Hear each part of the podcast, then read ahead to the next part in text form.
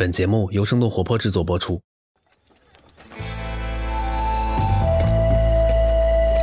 Hello, my friend，我是 Luke，欢迎来到反潮流之不怕死俱乐部。今天的嘉宾是阿苏，他有一个非常非常小的小 baby 丢丢。他们一家三口正在开着烧地沟油、冒着薯条味的面包车环游世界。有时候阿苏会背着孩子一起滑雪，但有时稍不注意，孩子就差点被熊吃掉。他们前不久在阿拉斯加捕鱼打猎，一不小心都感染了新冠病毒，差点永久的失去了味觉。幸运的是都自愈了。今天我们来了解一下阿苏的不怕死生活是什么样的。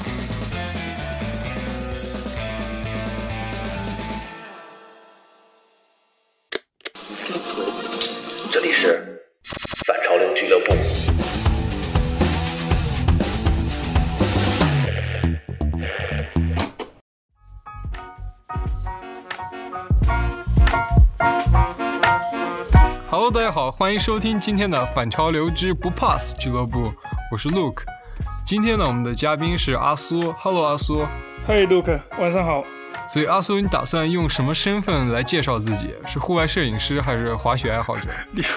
应该这个时候可能对我来说，身份最重要的可能是一个流浪奶爸吧。基本上现在的可能之前是一个类似可能流浪汉摄影师、影像工作者，但更大的一个身份是流浪汉变成流浪 奶爸，然后现在拖家带口在流浪。OK，非常有意思。所以阿苏现在是和妻子还有孩子一起在用一辆面包车来旅行，车子呢叫做丢丢面包车。他们一家三口目前旅行到了加拿大，所以你们现在在加拿大的哪儿啊？我们现在在班夫国际公园的，就是落基山山脚底下，就是在应该可一个 Camo 叫大头镇，然后这个小镇有有一万人左右吧。因为班夫可能大家都比较熟悉，这个小镇离班夫二十公里。你们这辆面包车非同寻常啊！听说它是一辆烧菜籽油的车，对，它也叫烧菜籽油，也叫烧地锅油。能讲一下这是怎么回事吗？我们车其实它有两，就是它是经过改装，它有两个系统，它又可以烧普通那个菜油，就是像你火锅啊或者家里做的话，那些剩下的残余的油，然后你经过过滤，然后我们车就能使用。就是你开的车，你可以闻到那个薯条的味道或者火锅的味道，这就是我们那个车的味道吧。然后另外还可以，当你没有菜油了，你可以烧那个就是柴油。但是有一个是，其实这个概念在美国它有存在这么一边，但是其实它在美国是属于违法的，因为其实违法有个很有意思、很搞笑，就是这是可能更节省钱，然后可能就是地油这种大的系统公司认为就是这样，你如果你烧这些地锅油啊，你如果会影响到他们的商业方面的利益。所以说，在这样一个商业世界，它就把它变成一个违法，就是你你要用，你只能偷偷用，你不能卖。背后的利益链还是很复杂的。对所以改装面包车来旅行这个想法是谁提出来的？是你还是丢丢的妈妈？这个故事我还应该从最早应该从我和丢丢妈认识吧。OK 那我们可能回到从，因为我我可能我工工作原因和我生活状态，可能从学校毕业以后就开始在就是攀登啊，就是在玩或者在在做自己感兴趣的事情，没有正经去上过一天班吧。哇哦，然后我老婆她是她高中是在新加坡的，然后她是大学就最早是在波士顿那边读，那时她还是一个很好的学校，然后也有很高的奖学金。但是第二年她旅行到了阿拉斯加，就是暑假的时候，然后发现嘿，这片山和这片对，然后就被阿拉斯加给。按照他的性格，直接就转转学到阿拉斯加了。所以那时也很奇怪，就是所有人为什么就是有那么好的学校，你跑到阿拉斯加这个类似中国的西藏大学去读读书，然后后面毕业以后，他也像我一样，就是我们两个在市在流窜，然后我们是在应该是三年前吧，在那个三年前的十月份，然后我们在北京，就是一个朋友就一起吃了都就是朋友经，然后在一起吃饭，然后结果几天后，我还记得当天晚上我回去跟我的有那时我宿舍有个朋友住在我那边，我说今天太巧了，就是碰到一个和我感觉是另外一个阿叔的样子，然后他他也感觉就很奇特啊。结果我们一星期以后我们就在一起了。哇，遇到了另一个自己。对，可能故事就从那开始，有很多都发生的很快吧。呃，我结婚是在二零一八年的五月份。所以我们在一起认识，就是可能就是认识，然后几天以后在一起，然后几个月以后结婚，然后知道有小孩，就挺神奇吧。有些事情发生的也很快。结婚是在阿拉斯加，我们买了一辆四百五十块钱的那个破车，本来就以为就把那个车开到了阿拉斯加，然后在那个教堂就结婚。然后那时就是有几个 朋友，很简单的一个一个婚礼。然后结完以后，我们就开着那辆。四百块钱买的破车，然后从阿拉斯加开到了开到了加拿大。你能讲一下那那个车有多破吗？我还记得我们第一次就是当我们看到就网上有那破车，它是那种一九一九八六年的那个老高尔夫，然后上面都是各种孔，然后那个前面那个就雨刷。就是你一开雨刷，就是那雨刷就是会往，就是不会在前面刷，它在旁边刷。然后那个车就是那个车就像一个拖拉机的声音一样，就是第一天看到，哎，我们第一眼看到，咔哧咔哧，一个人从很远的地方开着一辆拖拉机过来。我们说这个车是我们的，然后我们还给那个车，我们还给那个车起了名叫牙叉叔，因为那前面都是特别破嘛，就属于那种旧，你像废废铁站里面捡到的。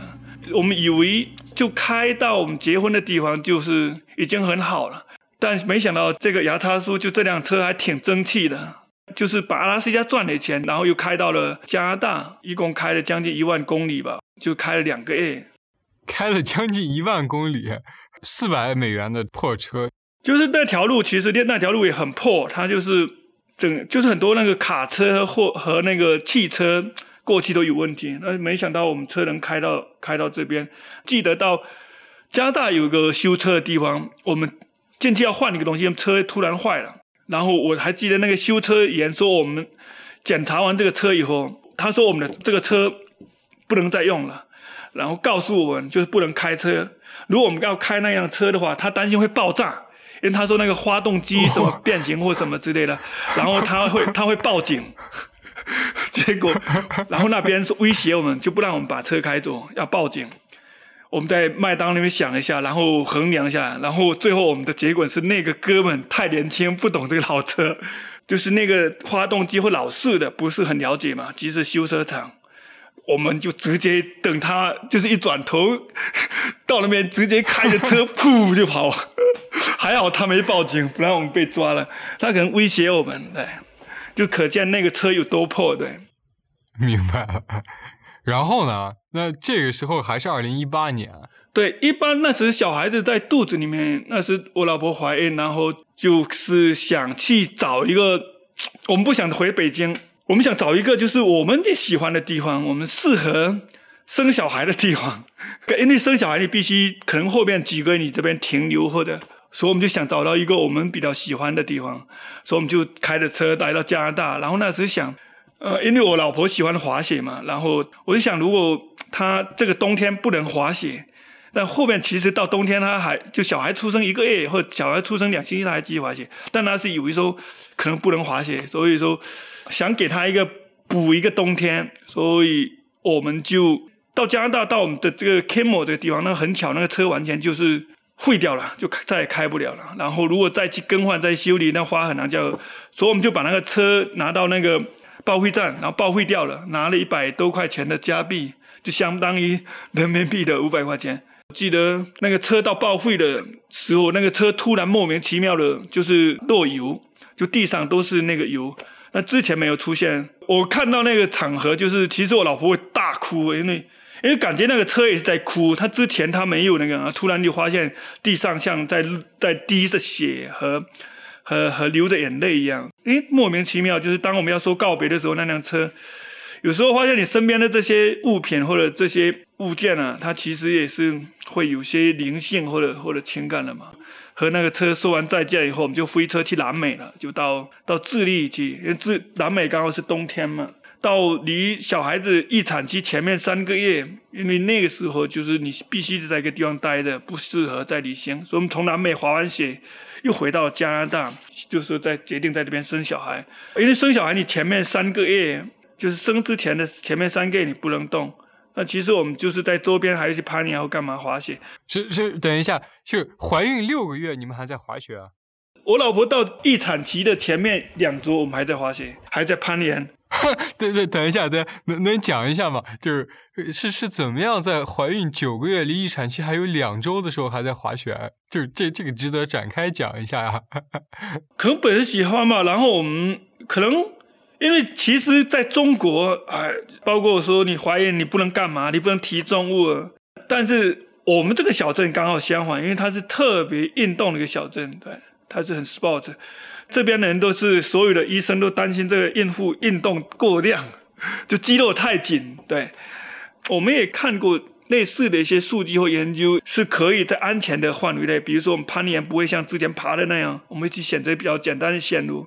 然后在预产期的前面两周，我们去滑雪，我们不可能就是离了，因为他小孩子如果说有可能随时出生，或者所以我们不会选择那种比较难的，我们也不会选择就是会离我们这个城市特别远。我们那时候滑去滑野雪，因为可能雪场还是 雪场还是不大适合。你挺了个大肚子，雪场的员工可能不让你上。我们是自己在野外，所以我们一般会徒步。我记得那个还会徒步一个小时、两个小时。但是我们不能说就离那个太远，就是开车你不能开五六个小时。就当天如果说真正有事情，你可以返回到对你你那个出生的地方。天哪，天哪！可能还 我们还是比较小心吧。但是运动人可能没有像外界说的那么可怕。但是可能那时候，但是我老婆也不敢告诉家人，也不敢花朋友钱，她怕挨骂。她是有多热爱滑雪啊？就是我们那时之前，我们一直在路上看到，就是那种呃，Volkswagen，就是大众的这种面包车。我们哎，这个挺有意思的。所以是在八月份嘛，我突然想，要不我们那时候丢丢已经丢丢七个月了，七个月了。丢丢是一月份生的，就一说出来，然后因为我们认为小孩在五岁之前，五岁得上幼儿园嘛。嗯，那我说我们还有点时间，就在他上幼儿园还可以跑一下。等他上幼儿园，我们可能就得在一个地方停着了。呃，所以我们就想，哎，要不就是弄个小面包车，然后带着丢丢，然后去去这个世界转转看看。也许我们寻找一到一个我们更喜欢的地方，然后我们可以停下来。那你当一开始提出这个想法的时候，丢丢妈妈是同意了，还是你们俩是稍微磨合了一下？我我发现我们两个平常会小问题要吵架，或者因为各自性格、各自的爱好，但在某些大的方面，比如类似这种，哎，他也发现 第一反应是可以啊，我挺有意思的。然后我们就想怎么把这个想法变实现，因为。那时是八月份，其实我们就在一个月时间，九月一号我们就上路了。很多东西它很巧吧？当我们有这个想法时候，然后我们再开始留意各种，因为这种车都是比较老，然后都是得你得上去找或者到哪里去看，哎，然后看了几天后发现的，当我们第一眼看到这辆车。就是现在的丢丢面包车，对，我们就诶，我们是属于那种真的是一看上，哦，这肯定是我们的车了，然后我们就想办法把这个车弄到手，就是那种感觉。它是一辆九零年的德国的一个退役的，他以前是在部队服役，它是个信号车，就是部队里面用来接收信号的。说它的外形是绿色，它然后还有很多可以插旗子啊，然后适合做就通信系统的那个里面的一些接口。说它是个通信用车，然后全球那时有十辆，就是整个全球有这这款车有十辆左右吧。哦。然后它是另外大众里面，就是平常我们看到那个，就是大家看到的，就是网络上大部分那个是它有分几款嘛？那 Volkswagen 它有几个型号 v e s t l a v i a 或什么？我们这个叫 Syncro，越野性能特别好，它是四驱的，就是号称就是面包车里面的这个推土机，什么坦克那种。所以这辆其实那时在卖，我们刚好看到这辆也很难得，但它的价格是是其他将近八倍或十倍左右，因为一个是四驱，还有它越野性能。二零一七年他们出了新款的，那时候我看四驱版的可能柴油版要将近四万美元啊。我们这个当时买了将近四万加币吧，对，相当贵了。对，挺贵的。本来我们的预算是就花 就花个一万之内去买一个那些，但那个它又后，因为九零年之前 Air Cool 跟后边 Water Cool，它有个空冷或水冷。如果说我们要走那些去的那些地方，基本上如果用那些车，冬天基本上就停在那边了，你就甭想开。刚刚好这辆还有另外一个很好的概念，因为其实那时这辆车已经就是已经改装成了就是这个蔬菜油。然后这辆车的之前的故事就是有一个那个哥们，对他还是一个挺有想法的。他本来想在路上生活，然后后面经过两年以后，发现其实理想很刚开始理想挺好，但是要持续下去其实挺难的。所以那时他他的生活状态好简单，和他很需要把这个车卖掉，去开始另外一个生活。就是在他卖车的那段时间，他在做什么呀？他靠什么为生呢？他在靠偶尔就是带人出去滑皮划艇去野外探索，还有去采摘野菜啊，这种讲述这种植物方面的知识。那这辆车最后买的顺利吗？预算在远远超出我们之外，对，就是四万，本来我在一万，因为我们两个不是那种 就超了四倍。我们这个我们两个不是那种很有钱的人，就是总共钱也没多少。要在很短时间，然后想办法错过那那那个钱吧。然后很幸运的时候，可能是我之前是一个影像制作和摄影师，所以我就找一些可能会在品牌找一些想找一些合作或者赞助啊。但后面发现找赞助也不是那么那么好找，因为。我不想那么快，我想很慢的，我也不想走马观花，所以我们就只会去我们感兴趣的地方，只会在我们那个感兴趣地方停着停留。所以我们在路上开车其实时间是很少的。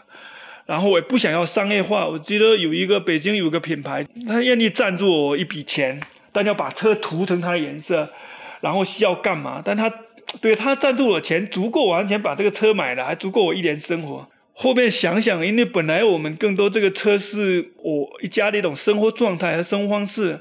然后比如说环球，我也不一定我会全部走完，我可能就是几年时间，我在一个喜欢的地方，我可能会停了很久。然后我也我也不想要小孩子一直在车里面待，我不想要小孩子买天就是可能买天要开车的时间只有三个小时、两个小时，我不想超过那个时间。所以导致了拉赞助方面，最后好不容易凑对这个钱，然后就花了多长时间才凑够？其实我们时间还好，就两星期吧。我们是八月份八月初，然后有了这个想法，然后其实九月一号就上路了。那最开始这你们买了面包车之后是怎么规划路线的？就是我能明白你们是想走一走、停一停，但是。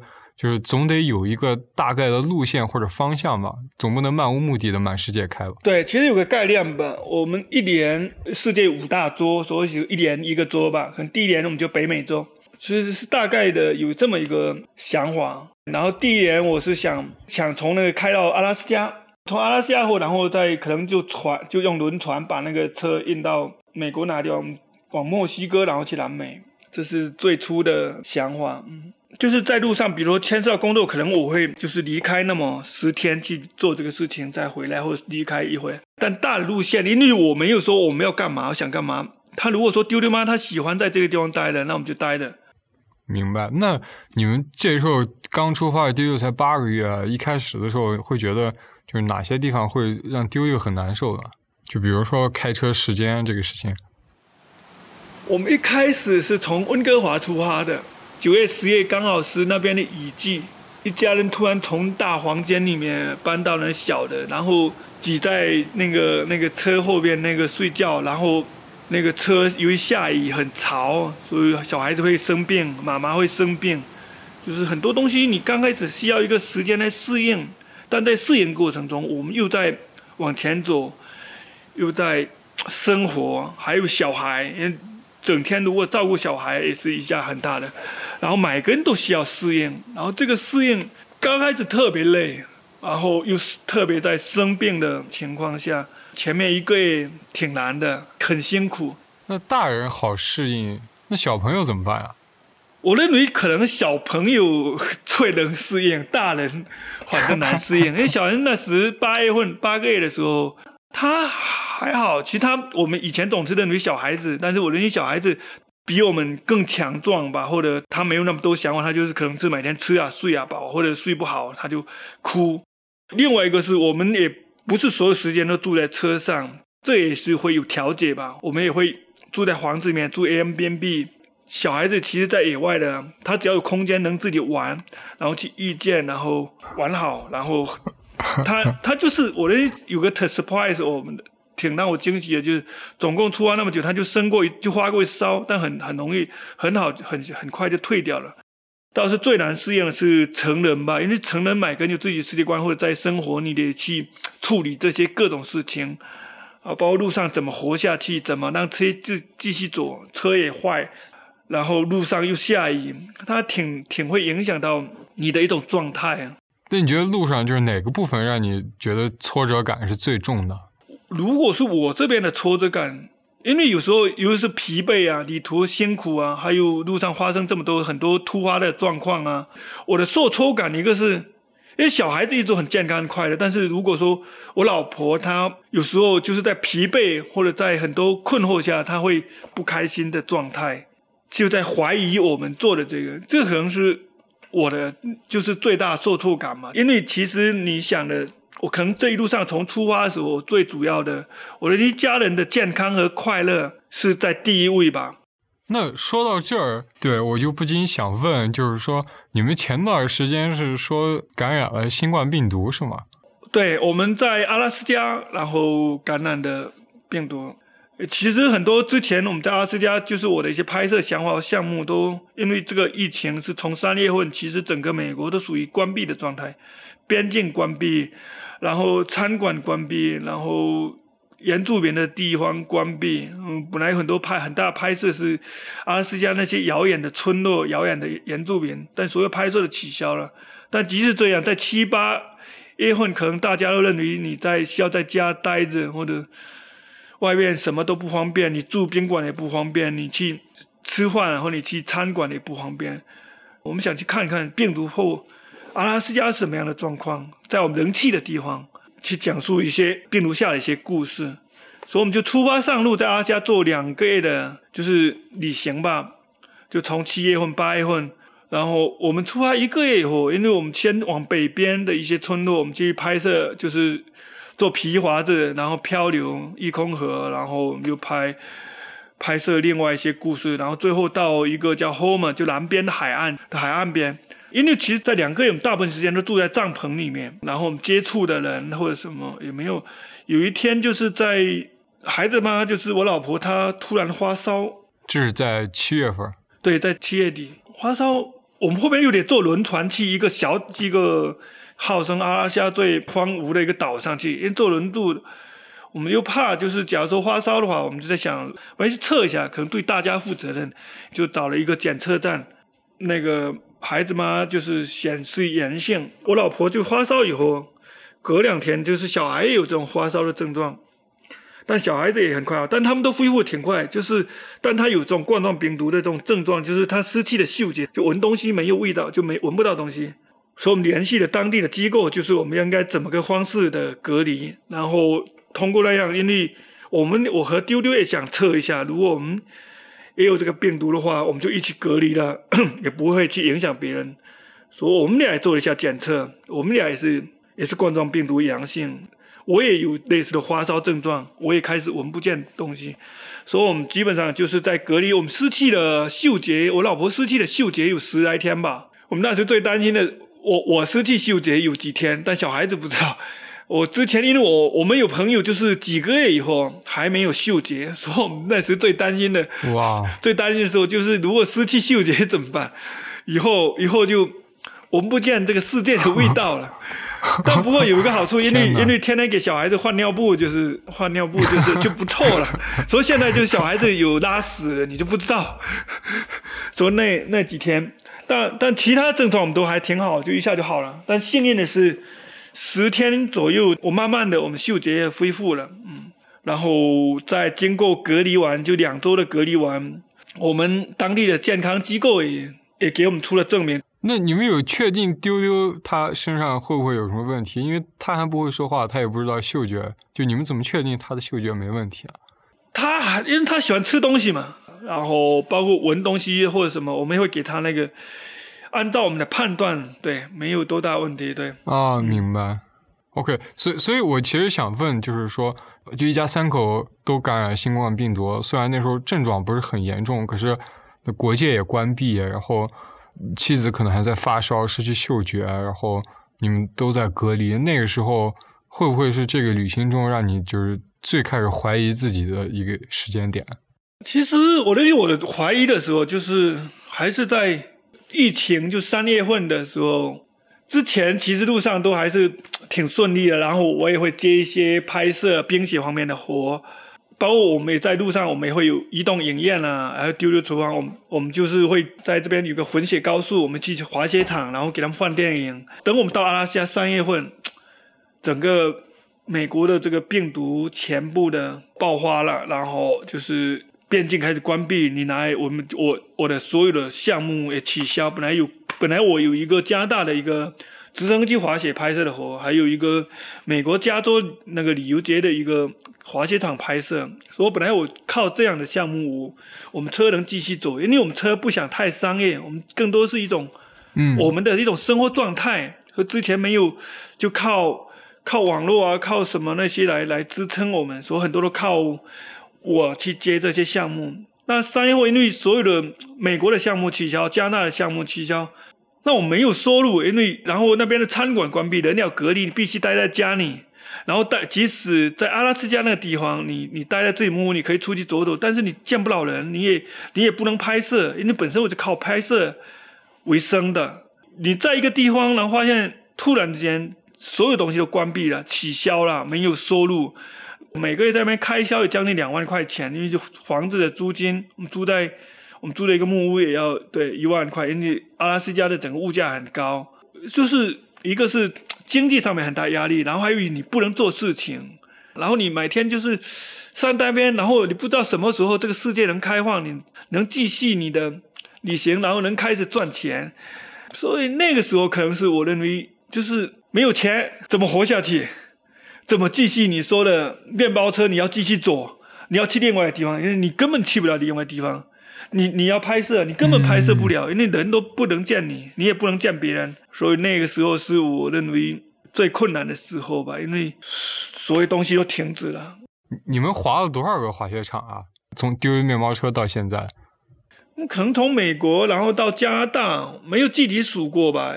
特别可惜是后面三年后，本来我们在阿拉斯加有挺多滑雪的事情，滑雪的地方，但后面都关闭了。基本上滑雪场就是因为疫情都关闭了，所以我们就只能去野外滑一些。但即使这样，也去的比较少。丢丢是在妈妈肚子里就开始滑雪，可是当丢丢生出来的时候，你们一家三口怎么去滑雪？在滑雪关闭之前，我们两个去滑雪还有另外问题，因为你不能背着小孩坐缆车上去，就滑雪场是不让你。背着小孩坐缆车的，要么小孩自己坐缆车。但丢丢还没有到，毕竟才两岁，所以不可能自己坐缆车。对，那时他才一岁吧，他不能，对他还不会走路，然后也不能爬，所以，所以就给我们很大限制。对，就是去滑雪场滑雪的话，我们只能一个人留下来看小孩，另外一个去滑雪。所以这也是我们滑雪时间少了很多的原因，包括攀岩也是，我们就就其实你在运动，更多是一家人陪伴你，就是要。一家人都能干的，所以滑雪场我们去的不多。我们到野外滑雪的时候会一起，只有在就是那些没有滑雪场地方，我们能一家人一起滑雪。所以我会背着丢丢往上滑，往下滑。对我记得我有一次在那个零下，可能有零下二二十多度吧，然后背着丢丢，滑到丢丢前面，脸都是他帽子前面都冻的，然后都全部结霜了。但可能丢丢天生就喜欢在外面吧。他特别开心，特别高兴，就看他脸冻得通红了。他是什么反应？就是你能感受到他的那种开心的快乐吧？为小孩子是很直接，就是他开心的时候，他就是会笑；他不开心时，他就哭。对，OK，所以他一点都不害怕。哦，对他胆子有点大，他有点有点野吧？他贪玩，每天经常就是这里爬那里跑，然后摔得鼻青脸肿，但是他。爬起来就继续的那个。那丢丢很喜欢这种刺激的东西。那还有什么是丢丢特别喜欢的吗？其实丢丢他也不是说他他喜欢在野外吧，只要在自然环境里面，对他都还是他都挺开心，他喜欢在外面玩，他喜欢很多动物，看到他，我认为他先学会的最多的就是最最早会说话就是可能妈妈，然后爸爸，然后就开始牛牛马马，就是熊熊，他先学会了这些动物名字，对。熊有一次差点被熊给抓走了，哎。怎么回事啊？哦，我们有一次在 Talk，就是阿拉斯加和加拿大边境一个一个小镇叫 Talk，然后那边露营。在这个时候，就是我在搭帐篷，然后妈妈在另外一个另外一边整理，就是弄玩具，然后丢丢其实在我们两个中间，然后一只黑熊吧，就突然我我没看到，我还现在看都没看到，然后妈妈看哇转，刚好妈妈现在就转过头来看，有一只大，它以为是大黑狗，因为那么大黑狗，吓他一跳，然后一看是黑熊，然后他就一丢丢就那么一点点，然后妈妈赶快跑过去就把丢丢一抱起来就跑了。就是，其实就是，如果他妈妈晚回头一秒或者两秒钟，可能丢丢就被那个熊给抓跑了。那个小熊是前一周他的妈妈刚被餐厅门口刚被杀死了，被当地的那个用枪给射死了。然后他饿了两天，因为没有妈妈帮他找吃的。那个那个是年轻的一个小伙子的熊吧，但挺大的黑熊。然后丢丢妈抱着往上转，赶快躲到车上去。然后我看到，我也看到，我以为是黑狗，我就冲过去。对，幸运的是就是我们俩和妈妈发现了。我们那时候很担心，就后边因为像这种熊，它后边还有一个大熊的话，会有个母熊，对，就会那就特别可怕。因为母熊是最最那个，还有母熊被被死对弄死掉，然后它有个因为这个也特别大，它体型也挺大的，有多大呀？嗯、就是站起来应该有我有我人这么高吧，就看到你那种大藏獒一样的那个，然后可能他看到丢丢白白胖胖的，挺好吃的，对，就想去 就想去吃丢丢吧。然后后面两天这个熊也被射死了。啊？为什么呀？天哥呃，因为在当地已经怕它像这种小熊，因为饥饿嘛，就怕危害到其他的人的安全。因为当熊饿的时候会特别危险。为了安全起见，那个小小村的村民就把它给给杀死了。我等后面回去知道这个熊被杀死，其实有时候挺心疼的，但是可能这是环境，当它在人类的，哎呀，挺可惜的。哎，那阿拉斯加给你印象最深的就是除了寒冷还有什么呀？可能触动我是这边土地上一种人生活的人和和他的一种状态吧，人和土地的关系。因为其实在我认为这个世界正在缺失的一个，就是我们更多的建立的联系是和手机和这些屏幕的关系。在大城市里生活，你就用用手机，你能解决一切问题；用电脑，你能解决一切问题。然后你感受不到，可能你就不知道那个，你抬头看到的是天空上面有个飞鸟走过，你闻到是树的香味，而不是所有都是汽油味。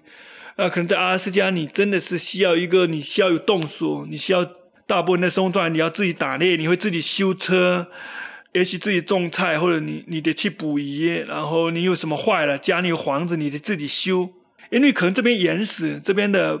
以试着就以外面的隔离和缺少这种便利，导致的你，你要自己亲自动手做很多事情。但可能这是最吸引我的地方吧，就是我和我们和自然环境的一种联系和这些动物的联系，可能在城市里面一种缺失。但这这边你，它就是每天在发生的故事，每天正在生活里面的一部分。这可能是我最喜欢的。那你有看到就是什么样的故事发生在阿拉斯加吗？我的一个哥们，因为他阿拉斯加是每年你到我们那个时候是到六月六月份吧，就是有开放一个一个时间或者哪一天你可以去补，因为每年就是六到七月就是三文鱼返流的时候嘛。哇，所以说你你可以在那个时间你办，你只要是当阿拉斯加当地的居民，然后你去办一个。捕鱼许可，你就到一个规定的河段去捕捞你想要吃的鱼，可能就是，但是它有个数量规定，比如三文鱼和那个 Louis Simon，就是你能捕几条，King Sam 帝王龟你能捕几条，它有个数量规定。那给你们规定是几条呢？二十条的三文鱼和一条的帝王龟。这一点，二零二年的第一次开放，就这一天的二十四小时，六月十二号的凌晨十二点到第二天的凌晨十二点，就这二十四小时之内，你可以在这个河段。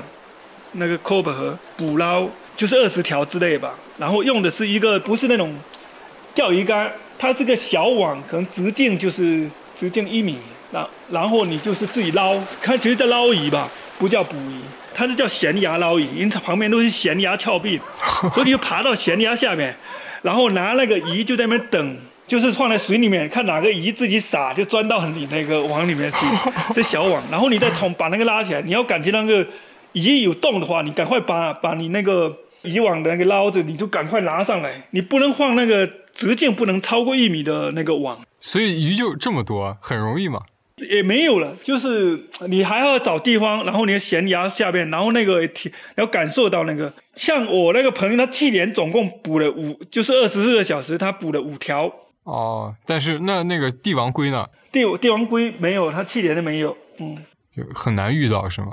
哦，比较少，要挺幸运的，因为我半夜我们是开车开了七个小时吧，到了那个很偏远的一个河河流河段，最后还得一段用那个四轮的小越野车、越野摩托 ATV 那种，就是到了那个悬崖边上，然后下去捞鱼。那时候，因为我我我是只到那七个月，我的规定是我不能捞的，对，但我还是按耐不住也是去捞的，对。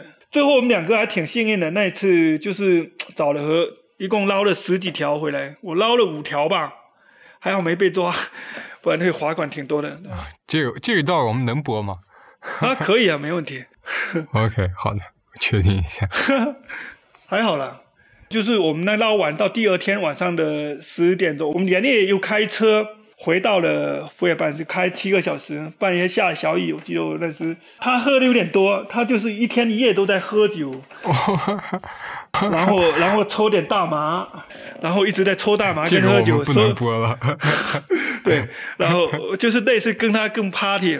所以你的朋友补了五条，你也补了五条。他补了十几条，他补了十三条，我补了五条，我捞了五条。OK，对，用了我们二十四小时吧，不不睡觉，然后一直在河边 安冷挨饿。对，晚上晚上零度左右，晚上晚上很冷，我就还好，就喝一点酒。所以说我第二天就我开车回来，连夜我们开车，就两个晚上没睡觉，然后第二天开车，就为了第三天的早上能给丢丢和丢丢妈带回那个新鲜。出河的那个三文鱼，哇，那但是那个三文鱼认为是我我吃过最好吃的，包括丢妈也认为，也不知道为什么。那一条多大呀？挺大的一条多，就是你有一巴掌宽吧，还有几得两巴掌，这鱼都还挺大的。五条我们吃了好久，特别棒，那个味道特别棒，这是绝对是我吃过，因为像我们这种东吃西吃，然后在阿拉斯加我们经常吃鱼嘛，但我就不知道为什么我们自己补上来的。就是味道，就是是最好吃的，对。然后那个第二天早上丢丢吃的特别多，对，二十四小时不睡觉，在那么冷的环境里，对。然后第二天开车，那挺好的，我如果那个很值得。然后，但是我认为还有另外一个我想讲，就是关于环境。今年我们又到了一个 Eagle 河，就是在那个阿拉斯加和那个加拿大一空交界的一条河流。他每年就是当地他们会做这个鱼的这种数量嘛，就是三文鱼的这种调查，就当地也鱼鱼集，然后才能知道就是今年会开放多少天给你捕捞，你能捕捞多少？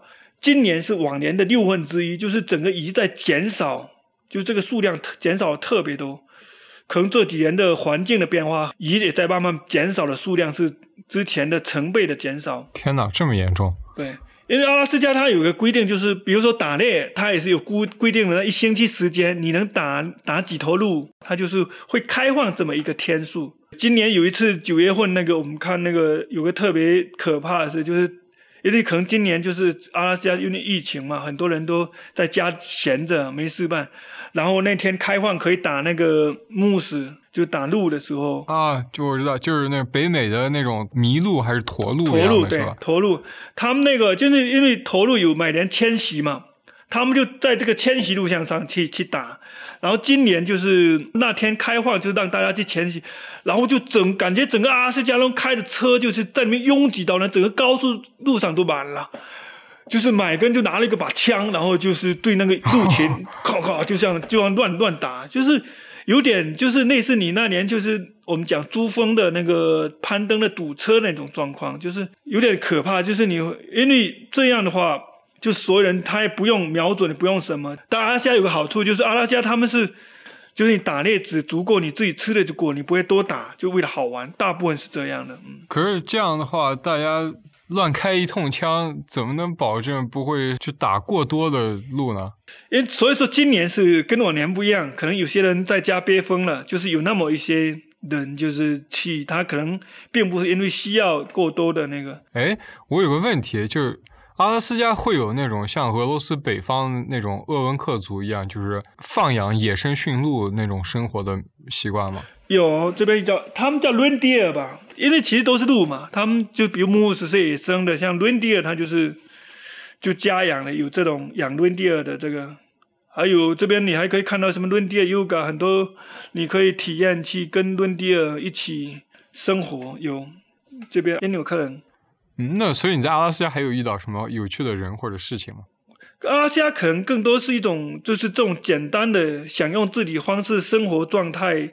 的人，就像我的一个邻居，这哥们他是从新西兰，从各个国家，当来到阿拉斯加，然后从这停下来几十年。然后我邻居这他是二十多年前吧，他是因为他以前是在瑞士就跑那个古拉雪橇的，然后他就是对来到阿拉斯加，就在一九九年的阿夏来跑对古拉雪橇，然后认识了他老婆，他平常是个木匠，然后他喜欢弹奏音乐，所以他的生活就是平常走路。然后就弹奏音乐，然后偶尔去帮人修房子。另外的朋友说：“哎，他有点懒，就不想做事。”然后就，那其实他是在用自己方式在生活的人。比如他不喜欢、不需要那么大栋房子，他就住在很小的一个铁皮车。然后他十一年前在一个荒，就是一片大的一个沼泽地上，然后立立了几个木桩，就是有一天想他想在上面建一个房子，就住在那个。周围没有没有什么人的，然后今年我去的话，然后开始他就把这个他的那个离梦想国给修起来了。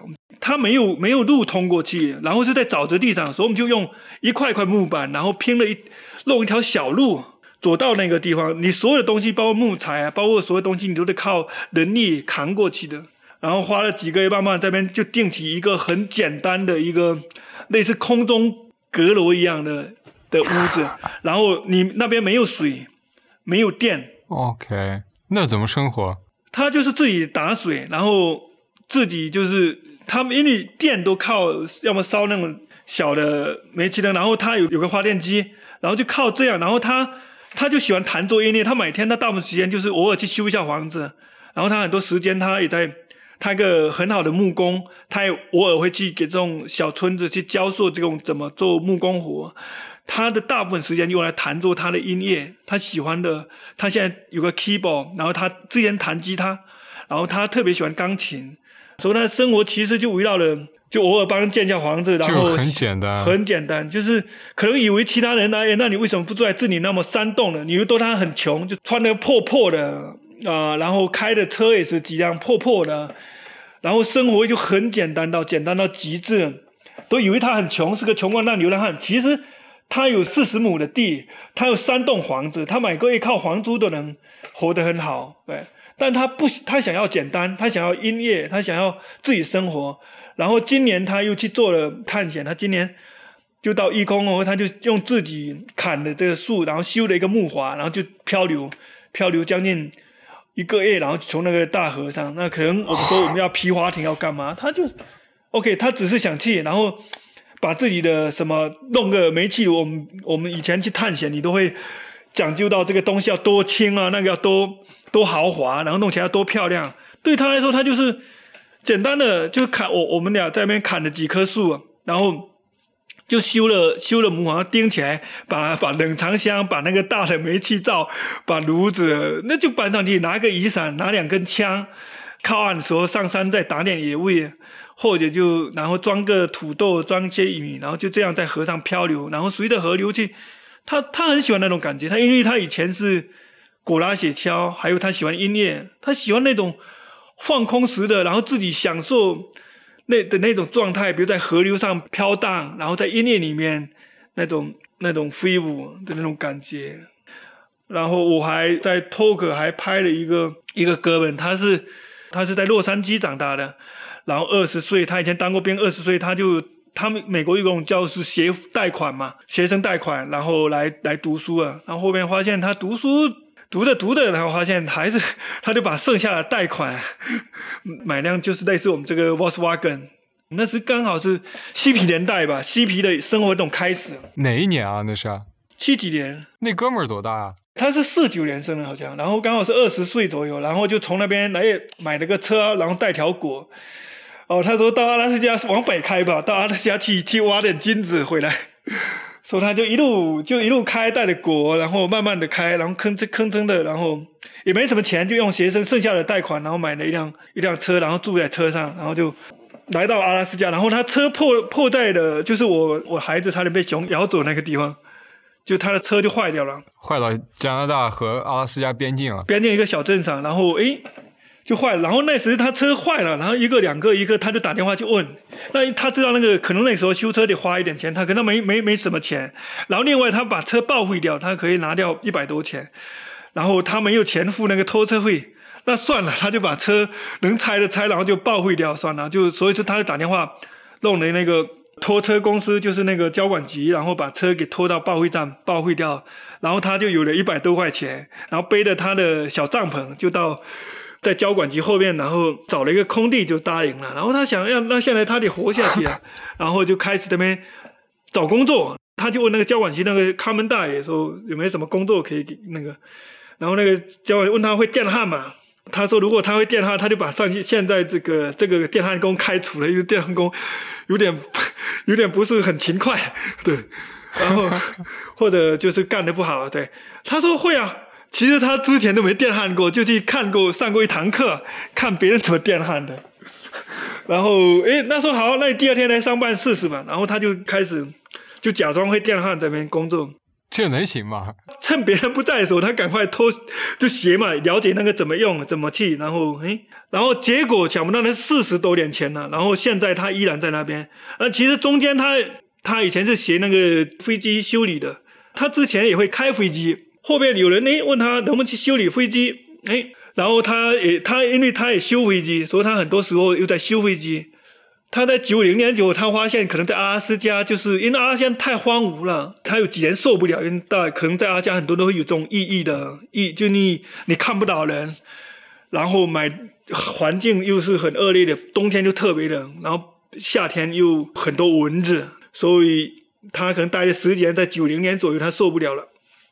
然后就跑回内地去教了三年，大大学里面教开飞机，然后教了三年。后面想想，还是阿拉斯加适合他，然后就回来了。他之前之前在那修飞机做电焊工，然后就能跑到大学里去给人教开飞机。对，因为他挺好，这他这个修飞机还开的还挺好的。然后刚好有个工作，一个大学里面做那个教员。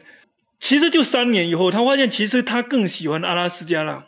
然后就回又回到回到这个地方，然后包括之前他是因为冬天特别冷嘛，开飞机变成他的业余爱好了，或者修飞机。他之前和他弟弟他来到阿拉斯加前几年，因为冬天特别冷，所以他们就自己给自己焊的那个火炉，就是冬天用的，就保暖。哎，忽然发现阿拉斯加这边的人都需要火炉啊，因为太冷了冬天。然后他们经过那个他们焊的火炉也好用，就很多人开始找他们订啊，开始来卖啊。然后慢慢他就开始在那边焊火炉，就变成变成他最主要在做，就给人焊，就给人家供暖嘛。冬天就这样，他就在这边待了四十多年，就在同就在那坏车的那个地方。他喜欢跟这片土地那种，就是不是别人告诉他你应该做什么或者做什么的那那种那种状态。然后他现在有自己的小飞机在后院停着，有有有自己哈雷摩托在车厅里面停着。但生活也特别简单，很多时候就是阿拉斯加有三百个村落，他会给他们焊那个燃烧炉，就烧垃圾的。阿拉斯加三百多个村落，他现在有一百一百多个村落有他的燃烧炉，就燃烧垃圾，所以他为阿拉斯加的燃烧垃圾在处理很大贡献。对，然后快七十岁了，但他依然生龙活虎，然后激情的做着自己焊接的给人供暖的火炉。那我有个问题，就是你在路上还有遇到像你们这样就是长期的用房车来旅行的人吗？我有拍过一个系列，就在路上拍，叫住在车里的人，对，类似这种各种各样的小车，然后改的，就住在车里面的人，然后去做自己喜欢的事情，在那个 Bend，就是在俄勒冈有一个他的生活就是跟这个校车在一起，他老婆还和他一个，他是画画，然后也做那个珠宝的设计和那个就是钻石方面的，然后他们就开着车就到一个地方，就把这个车停在那边，然后就开始以他艺术手工去生活，嗯。哦，那这个我倒能理解。那你之前说那些户外爱好者，他把车开到岩壁底下，这种生活非常自由，也让人向往。但是，就他们的主业是什么呀？他们靠什么为生呢？他很多就是有的是打零工，比如说有有一个滑雪的，他冬天他就在滑雪场给人当那个造雪的。就是我身边的这些住在车里面，他最多工作是自由职业是不？但最大的我发现有个一个是油漆工。还有建筑工，就是在国内被认为就是这种，他们很多大学毕业，很多就是很好的教育啊，有很好的可以做很多事情，比如在中国可可是个很好的向导啊，很多其他的专业方面，但他们可能做的是简单的，就建筑工啊、油漆工啊、清洁工啊，在在那个酒店当服务员啊、当吧员这种临时的这种。就是做一个很简单的工作，然后去做自己想要做的事情嘛。大部分时间放在攀岩，然后平常就赚一点这点钱，够自己维持生活，打点零工。明白了。那他们就是除了户外就没有别的社交生活嘛？就没有那种需要他们去保持穿着很干净的衣服，或者或者西装或者衬衣这种？他那住房车能解决这种问题吗？嗯。其实对他，也许很多人就是都过得很随意嘛，没有那么需要太多的注意。那么，就是你要西装革履啊，或者很干净。但他们永远也有类似这样的，就是一套服装放在那边，或者就是大部分他们的，你看他们的洗澡，大部分是去游泳池、健身房，就是可能他们不会天天洗澡，但是他们需要洗澡的时候就去这个。然后会，他们需要网络，需要上班的时候，那或者需要用电脑，他就到一个图书馆或咖啡店，然后蹭中网。但是现在这个社会大城市可能慢慢的对他们说也越来越困难，因就是很多地方停车没有像以前那么方便了。然后特别是在疫情之后，对他们来说更难了，因为图书馆关闭了，你没有地方去。咖啡馆不让你，也也很多都关闭了，你也没有办法上网或者用用水，然后很多游泳池或健身会关闭，他没地方洗澡，所以就可能现在对他们说很困难。很多很多小镇也不户外小镇也不再欢迎这帮人。所以这帮人大多数都是年轻人嘛？对，年轻人也有一些年纪对稍微的，但大部分是年轻人吧。有一家两口的，但是有孩子的很少，就是像我们这样。在路上流浪加旅行加加那个就是带一个小孩子的特别少，大部分都是要么一个人单身带条狗，要么两两个人都有共同爱好带条狗或者自己，特别小孩才九个月呢，很少很少。那你拍这些户外流浪汉的状态的时候，给你最深的感受是什么呀？我认为可能就是纯粹吧。其实这个世界或者这个环境这个时代。给我们可以选择太多了。其实我们很多时候，我们不，我们需要那么多东西吗？你内心最需要的东西是什么？和你，比如说小孩子，我认为最需要的是可能就是陪伴。那可能说他并不是一定要有多少玩具，有多少欢喜和多少的学校或什么。但是有时候生活可以简单到，可以这么简单，就是可以这么纯粹，就是只是简简单单的吃你喜欢的一个。简单的菜，做一件你喜欢的一个简单的事情。那你会想到自己老的那一天吗？如果那时候你都不能从事这种户外的工作，你会有什么计划吗？其实我没有一定要要从事这户外的或什么，但我认为我像我老了，我应该是属于那种会折腾的人吧，也没有那么多想我老了干嘛。所以说，有时候我们太太担心自己变老或者变老或怎么办，那但可能那不是我吧。我可能是现在有这个时候有件哎我很开心的事情，嘿，然后我去把它做了，然后哎这个事情，哎这个拍摄或者或者我想去攀岩，或者想哎就在那种刹那间，可能哎我很开心啊，那可能从另外我可能不是一个很长远目光的吧，所以只是在简单做的现在在做的事情，然后即使我老了我不能动了，我也能找到我我要做的事情。那你在认识丢丢妈妈之前？你有想过有一天你会带着孩子和妻子环游世界吗？因为之前我已经在世界各地旅行吧，那时我会想，就哪一天我碰到对我我爱的那个人，就是那个可以和分享的人和家庭，我想带到那些就是我那些触动我的地方，那些我还有那些那些人，就在路上碰到那些人，就是很多时候我就想到，哎，有一天我要带我老婆来这里去看看，对这些我爱的地方或者我喜欢的地方，嗯。好的，好的。今天听到了很多阿苏哥讲的一些非常有意思的故事，也非常感谢你的时间，所以我们来跟大家说个再见吧。好，谢谢 Luke，谢谢听众，谢谢。也祝我们的丢丢面包车车轮滚滚，然后一直都平平安安的走下去。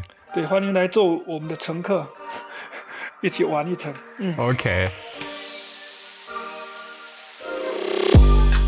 好了，以上就是本期反潮俱乐部的内容。那如果你喜欢这档节目，可以分享给你的朋友，或者在苹果 Podcast、Spotify、喜马拉雅以及网易音乐等平台上给我们评分留言，这将对我们十分有帮助。有任何问题，还可以按照 Show Notes 中的邮件地址发邮件给我们。也欢迎你收听生动活泼的其他节目。那我们下期不见不散。